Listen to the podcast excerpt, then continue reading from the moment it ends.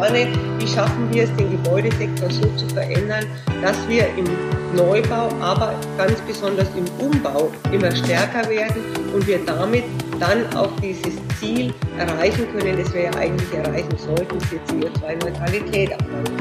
Electrified, der Podcast. An dieser Stelle treffen wir regelmäßig spannende Visionäre und Macher zu einem inspirierenden Gedankenaustausch. Wir sprechen über Themen, die uns bewegen über Nachhaltigkeit, Digitalisierung und Mobilität. Und das immer vor dem Hintergrund des Wunsches nach Veränderung. Dies ist der Podcast von Electrified, dem Magazin für Mobilität, Nachhaltigkeit und Digitales. Schön, dass Sie dabei sind. Willkommen beim Electrified Podcast, präsentiert von Magna, einem Unternehmen für Mobilitätstechnologie und einer der weltweit größten Zulieferer im Automobilbereich. Unsere Agilität und unsere Expertise machen uns zum idealen Partner in den Bereichen Autonomie, Elektrifizierung und dem Bau kompletter Fahrzeuge. Wie werden wir in Zukunft wohnen? Welche Auswirkungen hat der Klimawandel auf die Architektur? Muss sie sich grundlegend ändern, um die Klimaziele im Gebäudesektor zu erreichen? Auf Architekten und die Wohnungswirtschaft kommen angesichts von Klimawandel, Energiekrise und Hitzewellen ganz neue Herausforderungen zu. Darüber wollen wir uns im aktuellen Podcast von Electrified mit Andrea Gebhardt unterhalten. Frau Gebhardt ist Landschaftsarchitektin und Stadtplanerin. In München ist sie Gesellschafterin des Landschaftsarchitekturbüros Mal Gebhardt Konzept. Im Ehrenamt ist sie Präsidentin der Bundesarchitektenkammer. Mein Name ist Frank Mertens.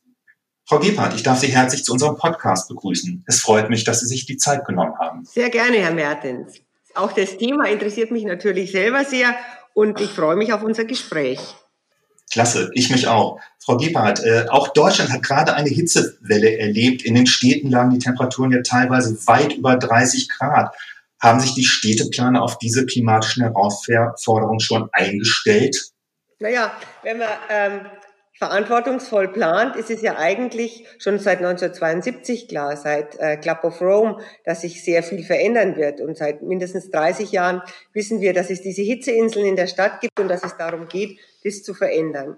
Aber bisher war in der Stadtplanung diese Frage eine Frage unter vielen, aber nicht mit der Priorität, mit der sie eigentlich behandelt werden muss. Und ich denke, wir sind jetzt an diesem, wie Schellenhuber fast sagt, Kipppunkt, wo wir die Dinge wirklich anders sehen müssen, um den Menschen weiterhin zu ermöglichen, gut in den Städten zu leben und zwar auch im Sommer.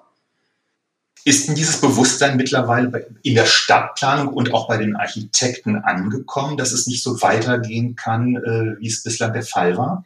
Also ich denke, bei den Landschaftsarchitekten ist es natürlich schon lange angekommen. Es war, ist ja immer ihr Metier zu überlegen, wie kann Grünplanung in die Stadt integriert werden. In der Stadtplanung wird es auch immer virulenter und immer klarer. Und ich denke auch, die meisten Stadtplanerinnen und Stadtplaner haben sich damit auseinandergesetzt und sehen dies. Genauso die Architektinnen und Architekten.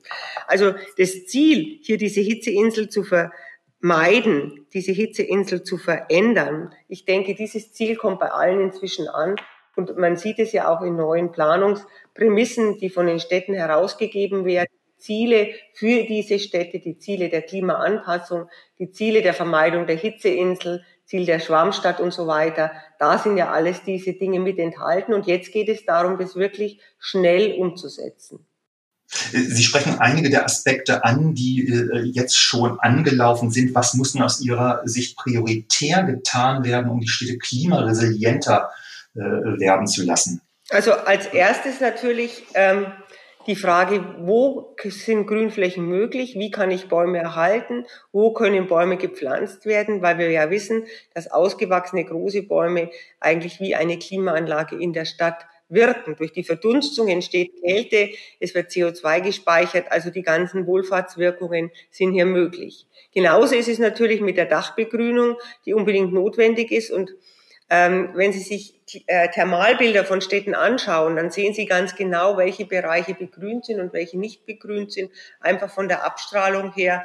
Und ich denke, da sind Möglichkeiten da, die sehr schnell ergriffen werden können, um das eben zu verändern. Diese äh, Verbesserung der Freiflächenstruktur sowohl auf den Dächern als auch auf den ebenen Flächen als auch auf Tiefgaragen und so weiter muss ein vorrangiges Ziel sein. Die Bundesregierung hat ja auch mit dem Stadtgrün dazu auch Mittel zur Verfügung gestellt, genauso wie mit der Klimaanpassung mit den vier Milliarden, wo diese Dinge umgesetzt werden können und es jetzt wirklich darum geht, das schnell und effizient zu tun. Was ist denn so für einen Laien das, das Hauptproblem? Ist es wirklich die Versiegelung in den Städten zu diesen Hitzeinseln führen? Ja, das Hauptproblem ist natürlich das, dass, das sehen Sie ja sofort selber. Wenn Sie eine versiegelte Fläche haben, ein Asphalt, vielleicht noch schwarz, wie mhm. warm der wird an so einem Tag und dann die Gebäude dazu, wie hoch die Abstrahlung ist, und dann eben, wenn sie in einer Grünanlage sind, wo es einige Grad kühler ist und die natürlich in der Nacht dann auch gut abkühlen. Also diese Dinge sind, glaube ich, für jeden Laien sehr gut verständlich. Und ich selber habe meine Diplomarbeit schon ähm, über diese Frage Stadtklima gemacht und hab, bin selber damals rumgelaufen, habe mit Temper, Tem Thermometern eben diese verschiedenen Strukturen gemessen. Und es ist eklatant einfach, wenn man sich damit auseinandersetzt. Ich habe mir einige Studien im Vorfeld unseres Gespräches angeschaut und eine Studie besagt, dass einige Metropolen im Jahr 2000 100 äh, bis zu 8 Grad Celsius wärmer sein könnten, als es heutzutage der Fall ist. Dort steht dann allerdings auch, dass es nicht nur reicht, äh, einfach Bäume zu pflanzen, sondern das muss fachgerecht begrünt werden. Was der muss da konkret? Begrünt heißt, dass der Baum auch gepflanzt wird und dass er auch gepflegt wird und gewässert werden mhm. kann. Es nützt ja nichts, nur den Baum zu pflanzen und ihn dann mhm. zu pflegen. Ich glaube, das ist sowieso eine der Dinge, die wir uns alle ins Buch schreiben müssen, dass die Pflege der Freianlagen, die Pflege auch von so einer Dachbegrünung, die Pflege von einer Fassadenbegrünung immer mit berücksichtigt werden muss, weil sie ja nur dann wirksam ist, wenn sie nicht vertrocknet.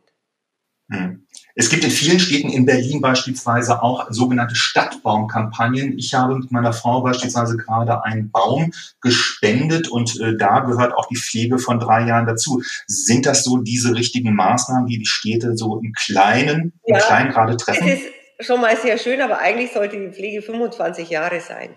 Also, Dann ist, sind die Anwohner gefragt, da sich um die Bäume, um ja, den Baumbestand zu kümmern. Regeln, weil es nützt ihnen nichts, wenn sie den drei Jahre wässern, wenn heiße Tage sind und er dann nichts mhm. bekommt und dann eingeht. Also ich meine, das ist schon drei Jahre, ist, ist schon mal besser mhm. wie nichts, aber ist natürlich nicht das, was langfristig wirklich hält. Gerade wenn ein Baum neu gepflanzt ist, muss die Pflege länger sein. Mhm. Äh, Sie haben gesagt, dass das Thema halt äh, der Minderung der äh, Treibhausgasemissionen bei den Landschaftsarchitekten angekommen sei.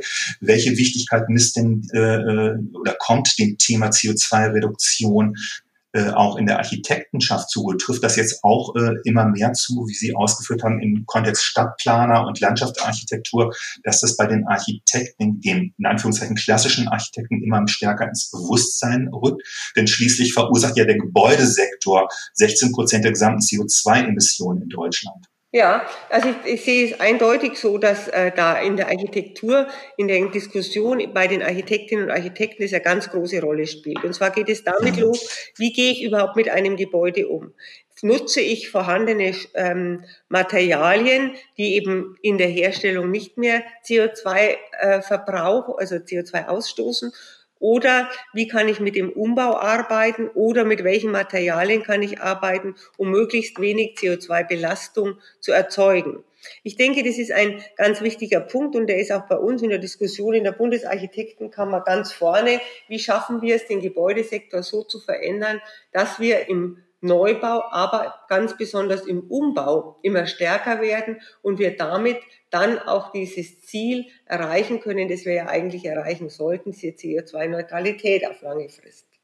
Mhm. Der Expertenrat für Klimafragen der Bundesregierung hat ja gerade die Sofortprogramme des Gebäudesektors und des Verkehrs geprüft und festgestellt, dass die Minderungsquoten im Gebäudesektor erst ab 2028 erreicht werden. Allerdings davon auszugehen sei, dass das Minderungsziel bis 2030 äh, was das Klimaschutzgesetz in Deutschland vorsieht, erreicht wird. Dieses Wohl erreicht wird, sieht ja nicht danach aus, dass es mit einer hohen Priorität verfolgt wird gerade oder täuscht mich die Annahme als Laie? Ich habe Ihr Wort gerade nicht verstanden, die letzten zwei Worte.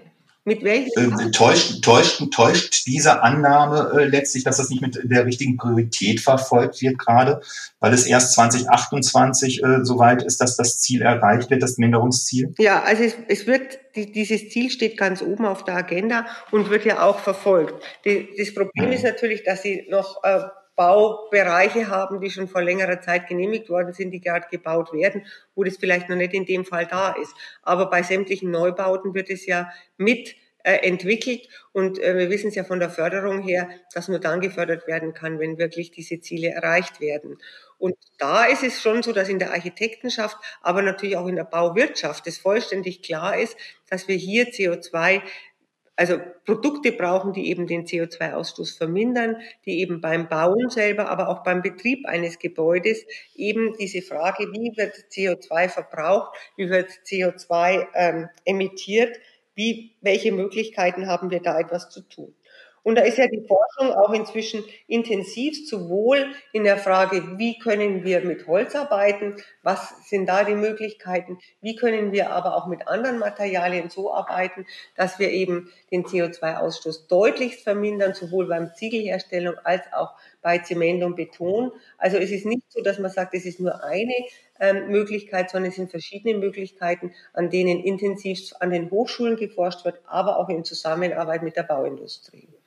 Sie sprechen genau das an, was jetzt als nächste Frage bei mir auf äh, dem Zettel steht, nämlich die Verwendung der Materialien. Momentan, trotz aller Forschung, ist es doch weiter so, dass noch zu viel Beton verbaut wird und äh, Beton ist halt der größte CO2-Emittent da unter den Materialien. Ja, also es ist so, dass man sich natürlich genau anschauen muss, für was kann ich welches Produkt wo verwenden. Sie können ja nicht, es geht ja nicht nur um das Produkt an sich, sondern auch um den Transportweg des Produkts. Wenn das Holz enorm weit her transportiert werden muss, hat natürlich schon sofort wieder eine sehr viel schlechtere CO2-Bilanz als ein Stoff, der mhm. um die Ecke da ist und zum Beispiel aus recycelten Strukturen entwickelt worden ist. Also das einfach über einen Kamm zu scheren, ist aus meiner Sicht nicht die richtige Antwort, sondern die richtige Antwort ist, sich immer für das einzelne Bauwerk anzuschauen, wo kommen die Dinge her, wie können wir sie verwenden, dass die CO2-Neutralität möglichst erreicht wird.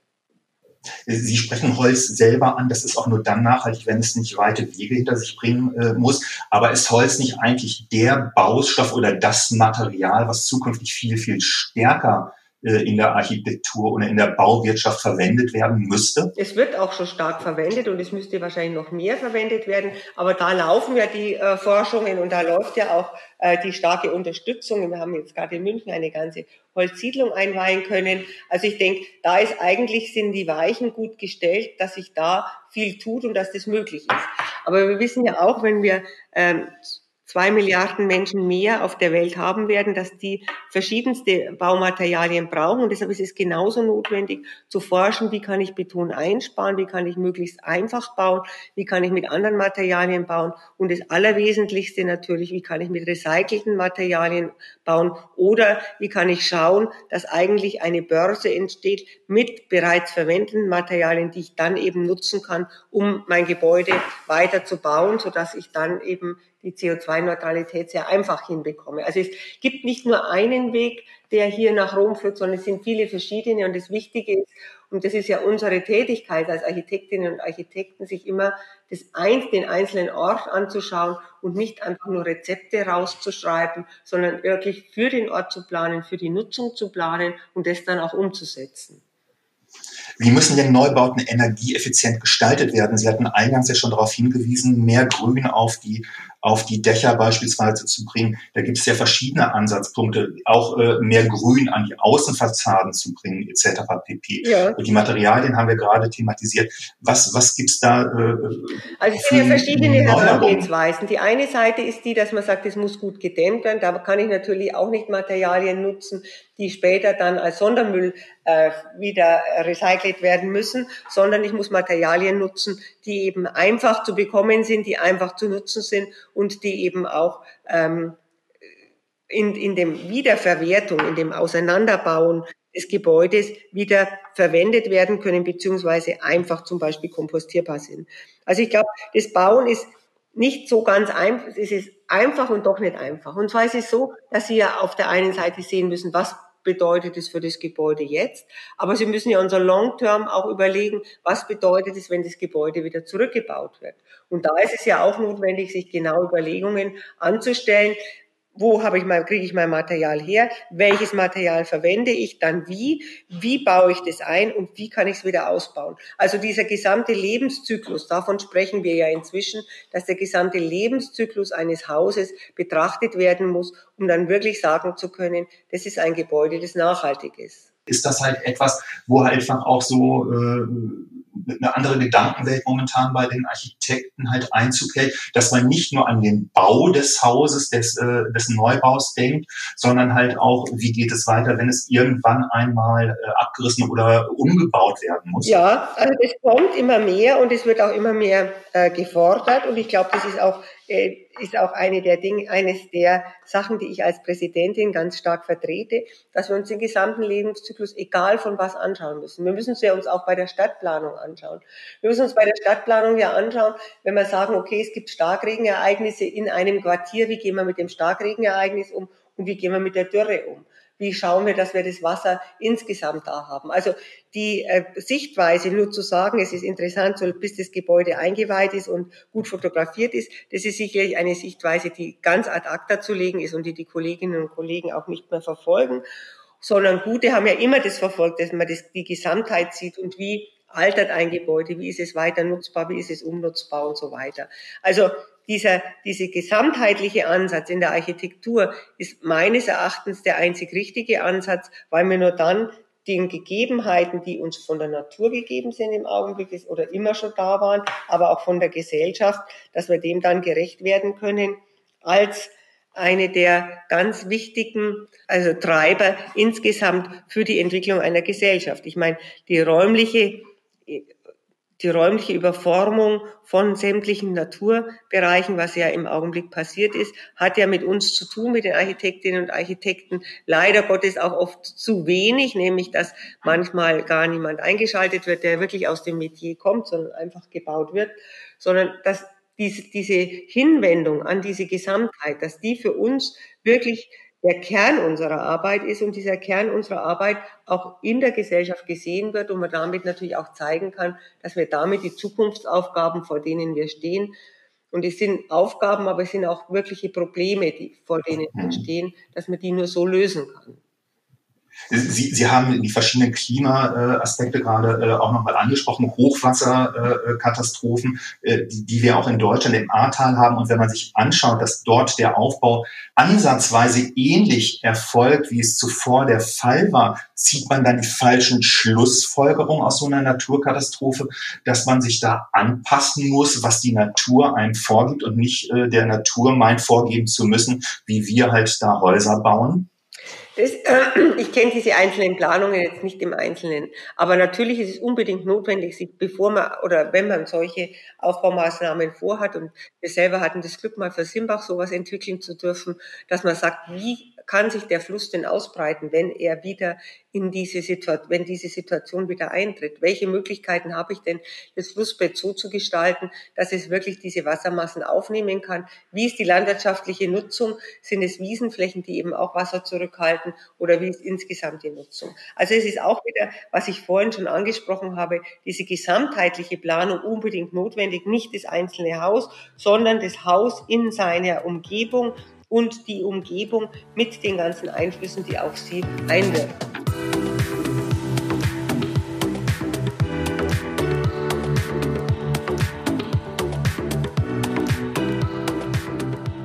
Wenn wir uns äh, anschauen, dass wir halt neben den Klimaaspekten jetzt auch ganz neue Herausforderungen wie die Energiekrise haben, was für eine Herausforderung stellt das jetzt für, ja, für Bauherren, für die Architekten dar? Äh, beispielsweise was den Kontext der Wärmeversorgung betrifft. Lange Zeit haben wir auf Öl gesetzt, auf Gasheizung, auf Fernwärme. Muss man sich jetzt ganz neue Gedanken machen, wie wir zukünftig Energie gewinnen, wenn es um Neubauten geht, was ja auch teilweise geschieht, das werden Sie sicherlich gleich sagen. Es ist ja so, dass es dass, dass das natürlich überall mit ähm, bedacht werden muss. Und ich selber hatte gerade ein eigenes Beispiel, wo wir eine Scheune gerade umbauen und eigentlich hatten wir immer gedacht, da kommt der Gasanschluss hin und dann läuft es. Inzwischen sind wir natürlich dabei, eine Luftwärmepumpe zu installieren. Also auch da sind, ist das Umdenken natürlich durch diese Krise jetzt sehr viel schneller passiert, als es normalerweise passiert wäre und ähm, hat natürlich große Auswirkungen auf die Gesamtheit. Schon allein die Auswirkung, dass man genug Wärmepumpen im Augenblick bestellen kann, um die Neubauten zu bestücken. Aber es ist natürlich auch so, dass wir dieses Umdenken, was ich vorhin schon nochmal angesprochen habe, für die ganzen Quartiere uns anschauen müssen.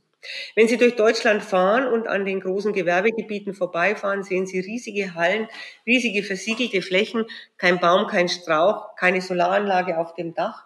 Man könnte das natürlich zu richtigen Kraftwerken umbauen. Sie müssen die Dächer begrünen, damit eben das Wasser auch gespeichert werden kann und wieder abgibt, damit sie sich nicht überhitzen und die Solaranlagen auch im Sommer laufen können. Also wenn wir das schaffen würden, möglichst schnell diese großen Gewerbegebiete umzubauen, nämlich in begrünte Solaranlagen auf den Dächern, dann hätten wir, denke ich, riesige ähm, Kraftwerke in jeder Gemeinde, die eben den Strom oder die Wärme bieten kann, die wir brauchen. Also es ist nicht so, dass man sagt, wir stehen vor einer Aufgabe, die unlösbar ist, sondern es ist eine Aufgabe, die sehr wohl lösbar ist und mit der wir jetzt umgehen müssen. Ich habe heute gerade äh, nochmal Kollegen dran gebeten, sich dran zu setzen und nochmal das auszurechnen, wie viel Fläche wir eigentlich bräuchten. Und ich denke, bis äh, morgen Abend, wenn wir da die ersten Ergebnisse haben, über die Gewerbegebiete, welche Möglichkeiten da sind ist diese Krise eine Chance, halt anders damit umzugehen, mit, mit, ja, mit den äh, Pfaden, die man bislang beschritten hatte? Ja, natürlich ist es eine Chance. Es ist eine schreckliche Sache, dass es diesen Krieg gibt. Ich glaube, da gibt es überhaupt nichts. Dass Menschen ihr Leben verlieren, ist eine Katastrophe. Dass Menschen fliehen müssen, ist eine ganz große Katastrophe. Also beides, es ist fürchterlich. Wenn man sich die Bilder anschaut, ist man eigentlich paralysiert fast. Aber man muss natürlich sehen, dass jede Krise ja Chancen hat. Und wir müssen uns jetzt ganz stark darauf konzentrieren, diese Chancen zu sehen und zu sagen, ja, jetzt gibt es diesen Push, um sich möglichst schnell unabhängig zu machen von fossilen Energieträgern. Und das ist ja unsere große Chance, dass wir damit die Sonne nutzen, den ähm, Wind nutzen können und natürlich auch anders mit unseren Städten umgehen. Also ich glaube, es ist wirklich ein Katalysator für diese Energiewende und zwar nicht nur für die Energiewende zur Versorgung mit der Energie, sondern auch für die Wende im Bauen selber, dass wir sehen, dass wir so, wie wir es bisher betrieben haben, eigentlich nicht mehr die richtigen Antworten geben können. Dass wir jetzt eben diese neuen Ideen, die ich ja so ein bisschen versucht habe zusammenzufassen, dass die noch viel mehr Raum bekommen und immer Grundlage sind jeglicher Planung. Sie haben die Erneuerbaren gerade schon thematisiert. Ab 2026 wird ja der Einbau von Ölheizung verboten sein. Glauben Sie denn äh, perspektivisch, dass Gas auch angesichts äh, dessen, was wir jetzt aufgrund des Ukraine-Krieges äh, und des Lieferst oder quasi Lieferstopps äh, von Russland mit Gas an, an die Bundesrepublik erleben, dass Gas noch eine Chance hat, perspektivisch? Ich meine, die Frage ist, ob ich dann mit Biogas das mache. Also ich meine, das sind, mhm. ich denke, dass, dass die, die große Chance für uns sind ein, eindeutig die erneuerbaren Energien, dass fossile Energieträger eigentlich ähm, Beginn des 21. Jahrhunderts ad acta zu legen wären. Mhm. Welche Zukunft hat denn beispielsweise Solarenergie spielt einen ganz äh, elementaren, äh, einen elementaren Faktor bei Eigenheimen. Wie sieht es denn bei großen Wohnkomplexen aus? Kann man das auch groß denken, nicht nur beim Einfamilienhaus? Ja, die besser sogar groß denken. Also wir machen, okay. ja, wir machen es ja gerade bei großen Wohnanlagen, dass wir eben, oder große Anlagen, dass wir Dachbegrünung haben oder Dachgärten sogar und oben drüber planen wir gerade ähm, Pergol mit Photovoltaikanlagen wo dann wunderbar die Versorgung funktionieren kann. Also ich meine, das ist ja, das, Einfamilienhaus ist ja auch vielleicht doch mehr in Richtung Auslaufmodell und die äh, verdichtetere Bauweise wird schon mehr die Zukunft sein für uns alle, wenn wir in der wenn wir als Menschen hier auf diesem Planeten weiterleben möchten, denke ich nicht, dass es möglich ist, ein Einfamilienhausgebiet nach dem anderen auszuweisen. Das Thema Einfamilienhaus polarisiert ja, wie wir äh, nach dem Vorstand von äh, Toni Hofreiter wissen, der gesagt hat, dass man sich äh, perspektivisch davon verabschieden müsste.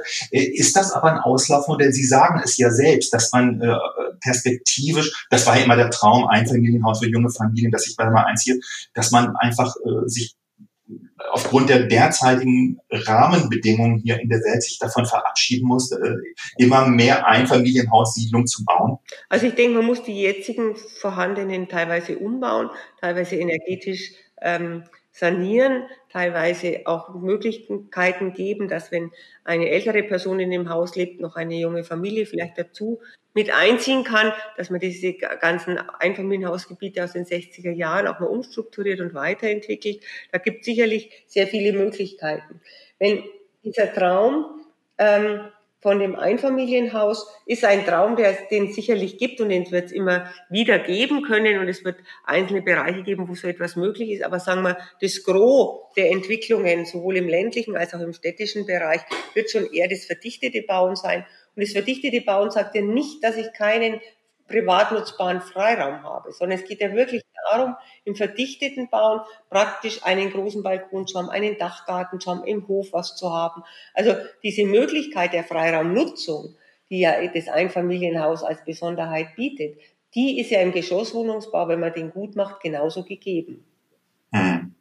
Berlin schreibt beispielsweise ab 2023 eine Solarpflicht bei Sanierung oder Neubau vor. Sollte es so etwas bundesweit geben? Möglicherweise gibt es das in vielen anderen Städten auch. Das ist mir zumindest noch nicht untergekommen. Ja, also ich denke, dass äh, die Solarpflicht zusammen mit dem Gründach mit Sicherheit für Gewerbegebiete unbedingt notwendig sein wird und bei anderen Gebäuden auch.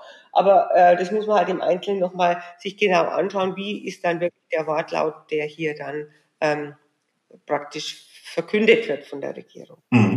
Wenn, ich möchte mal zurückkommen auf die großen Wohnkomplexe, die jetzt auch ausgestattet werden mit Solarenergie. Kann man sagen, dass die zu dem Prozentzahl, zu, der, zu so einem Prozentsatz XY energieautark sein können? 60, 70 Prozent? 100 Prozent dürfte, glaube ich, schlecht erreichbar sein.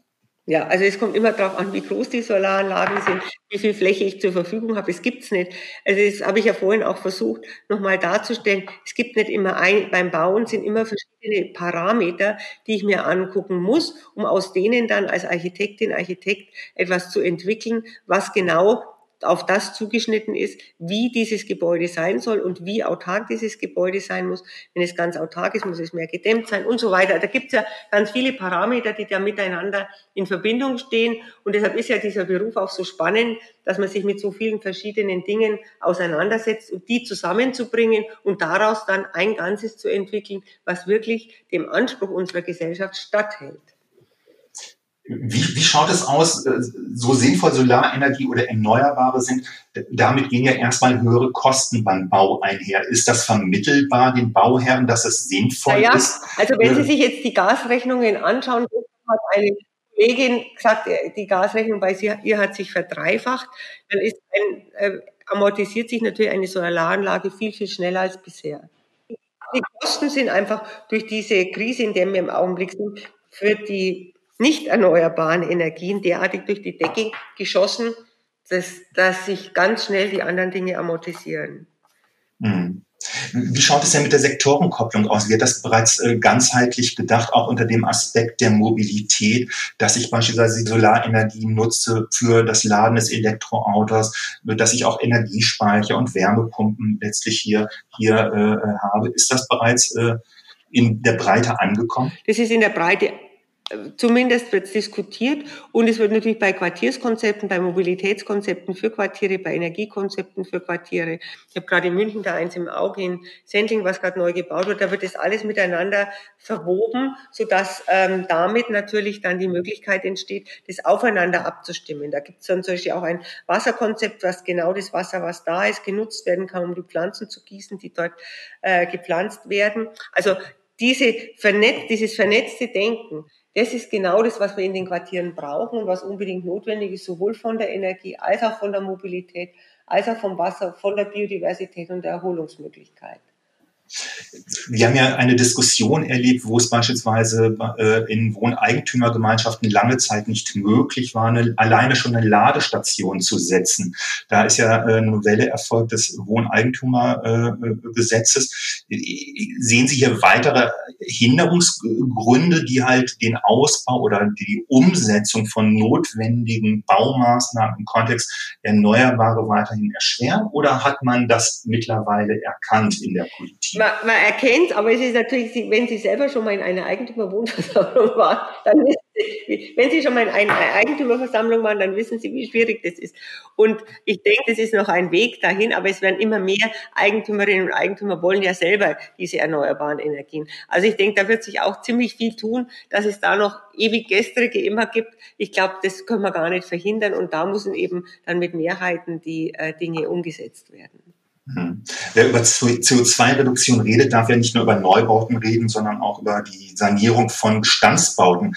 Reichen momentan die Förderprogramme des Bundes hier aus, um ausreichend Anreiz für energieeffizientes Sanieren zu setzen, zu schaffen?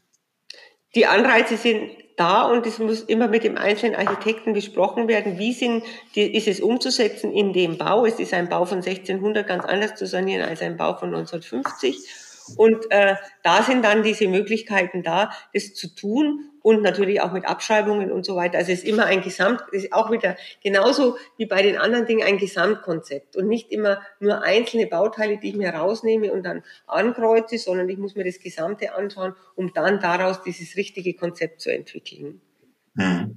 Wie, wie schaut denn momentan die Situation auf dem Bau aus? Wir reden ja halt bundesweit über Fachkräftemangel. Haben Sie ausreichend äh, äh Handwerker zur Verfügung oder, oder Maurer äh, etc. pp., um die Bauten zeitnah umzusetzen, die Sie, Sie planen? Das ist schwierig im Augenblick. Das wissen wir alle, dass wir einen extremen Fachkräftemangel haben. Und wenn Sie einen Handwerker brauchen, wissen Sie auch, dass Sie lange Wochen warten, um das zu bekommen. Wir machen deshalb die Ausschreibungen möglichst zügig, um dann eben mit Firmen zu verhandeln, wie das denn zu bauen ist. Natürlich gibt es dann die Frage, wenn die Baukosten steigen, wie ist das zu machen? Also da ist es ja auch notwendig, unbedingt das gut zu steuern und zu richten. Wir wissen, dass wir den Mangel haben und wir müssen mit dem Mangel umgehen. Wir können ihn nicht negieren wenn Sie das in Vergleich setzen, äh, Status quo heute zu vor, was weiß ich nicht, wann es angefangen hat, vor zwei, drei Jahren. Ja, da, äh, um da waren es viel einfacher, das war auch bei Ausschreibungen, haben Sie viel mehr ähm, Angebote bekommen, als Sie es im Augenblick bekommen. Hm. Das ist einfach so. Also ich glaube, das können wir nicht negieren und es kann auch keiner schönreden, sondern es ist im Augenblick der Fall. Und deshalb finde ich natürlich, dass es auch notwendig ist, dass wir uns mit der Einwanderung auseinandersetzen, wie Menschen aus anderen Ländern hier arbeiten und leben können, damit wir eben auch mit dem Fachkräftemangel umgehen können. Hm. Stellen Sie, stellen Sie fest, wenn Sie Aufträge bekommen, dass die Ihre Kundschaft äh, auch den Klimaschutz als ganz wichtigen Aspekt im Hinterkopf hat und deswegen auch Sie, Sie beauftragt, das stellen Sie fest. Ja, ganz eindeutig. Also es ist alle Bauherrinnen und Bauherren, mit denen wir zusammenarbeiten, ist diese Frage des Klimaschutzes enorm wichtig. Hm. Sie sind ja äh, nicht nur Landschaftsarchitektin, sondern auch Stadtplanerin. Wir reden ja immer darüber, dass äh, alles auf die Autos ausgerichtet ist, PP. Äh, Wie sieht für Sie, und da komme ich auch zum Schluss unseres Gesprächs, die, Stadt der Zukunft aus? Ist sie autofrei? Ist der Verkehr reduziert? Wie wünschen Sie sich das, wenn Sie einen Wunsch an die, an die Städte, an äh, an die Planungsdezernenten frei hätten. Ja, also sieht für Sie die Stadt wir machen das ja gerade auch viel für Städte, so integrierte Stadtentwicklungskonzepte. Und da geht es natürlich immer darum zu sagen, wie können wir den Verkehr reduzieren und wie können wir die Flächen, die dem Verkehr entnommen werden, sozusagen anders nutzen. Und ich denke, das ist ein ganz, ganz wichtiger Ansatz zu sagen, im Augenblick nutzt der, Verkehr, der Individualverkehr, also die Autos sozusagen, haben enorm viel Fläche von denen wird enorm viel Fläche genutzt und die kann man reduzieren, um dann eben zum Beispiel diese Begrünung in den Städten hinzubekommen und, und, und. Ich denke, es ist unbedingt notwendig, hier eine, ein Umdenken äh, passieren zu lassen, dass eben wesentlich besser die, der öffentliche Personennahverkehr funktioniert. Da haben wir im Augenblick gerade mit den weiteren Dingen mit, den, mit der Bahn große Schwierigkeiten. Aber ich denke, das ist unbedingt notwendig. Es ist notwendig für den Fahrradverkehr viel zu tun, sodass das Fahrradfahren höchst attraktiv ist, dass es attraktiver ist, öffentlich oder mit dem Fahrrad zu fahren, als mit dem eigenen Auto. Also werden Sie auf jeden Fall, weil Sie den ÖPNV gerade angesprochen haben, dass so etwas wie das 9-Euro-Ticket auch fortgesetzt würde. Auf alle Fälle. Wir müssen uns auf alle Fälle dafür einsetzen, dass jeder einfach äh, die öffentliche, den öffentlichen Personennahverkehr nutzen kann. Wenn Sie sich ins Ausland, wenn Sie ins Ausland schauen, wir reden ja immer, wenn es um Radverkehr geht, über äh, die Niederlande, über Dänemark, sind das äh, für uns Vorbilder? Äh, Absolut. Davon? Ich denke, Kopenhagen ist ja eine Stadt, die wirklich als Vorbild sehr gut fungieren kann. Sie hat vom, vom Verkehr her äh, große Sprünge gemacht, hat viel Fahrradverkehr, hat viel Fußgängerverkehr, hat hervorragende Architektur hat schöne Freianlagen. Also ich denke, da sind ganz viele Dinge sehr richtig gemacht worden, wo der ÖPNV auch wahnsinnig gut funktioniert ist in der Schweiz, wo sie ja immer sofort umsteigen können von der Straßenbahn in die U-Bahn und so weiter in die S-Bahn und so weiter, also wo auch die Dinge richtig aufeinander abgestimmt sind. Es ist wichtig, dass eine Gesellschaft sagt, ja, das ist mir wichtig, deshalb wird hier A Geld investiert und B Gedanken investiert und es wird von den Leuten angenommen, wenn es da ist. Also ich glaube, dass wir da schon noch einen weiten Weg vor uns haben, um diese Veränderung zu ähm, erkennen. Aber ich selber lebe ja in München und ähm, da ist es auch so, dass es einfacher ist, in die Stadt mit Fahrrad und U-Bahn zu fahren, als mit dem Auto zu fahren. Und das ist ja schon mal ein ganz guter Weg eigentlich, dass es einem, äh, also es schwieriger ist, mit dem Auto in die Stadt zu fahren, als eben die anderen Dinge zu tun. Halten Sie sich auch daran oder äh, ziehen Sie Ihre Schlussfolgerungen daraus? Fahren Sie Rad und äh, ÖPNV? Ja, obwohl ich, ich bin, man hört es ja vielleicht im Augenblick, bin richtig äh, erkältet, aber ich musste gestern ja. in die Stadt, bin ich auch mit dem Fahrrad zur U-Bahn gefahren und dann mit der U-Bahn, weil es einfach mhm. so viel einfacher war, als wenn ich mich ins Auto setze und bis ich dann irgendwo einen Parkplatz finde und so weiter. Frau Gebhardt, ich bedanke mich recht herzlich für das Gespräch. Ich bedanke mich auch, ich fand es sehr schön. Vielen Dank. Danke Ihnen. Vielen Dank für Ihr Interesse an Electrified, der Podcast. Sie finden uns auf Spotify, Apple Podcast, Google Podcast und natürlich auf unserer Webseite electrifiedmagazin.de.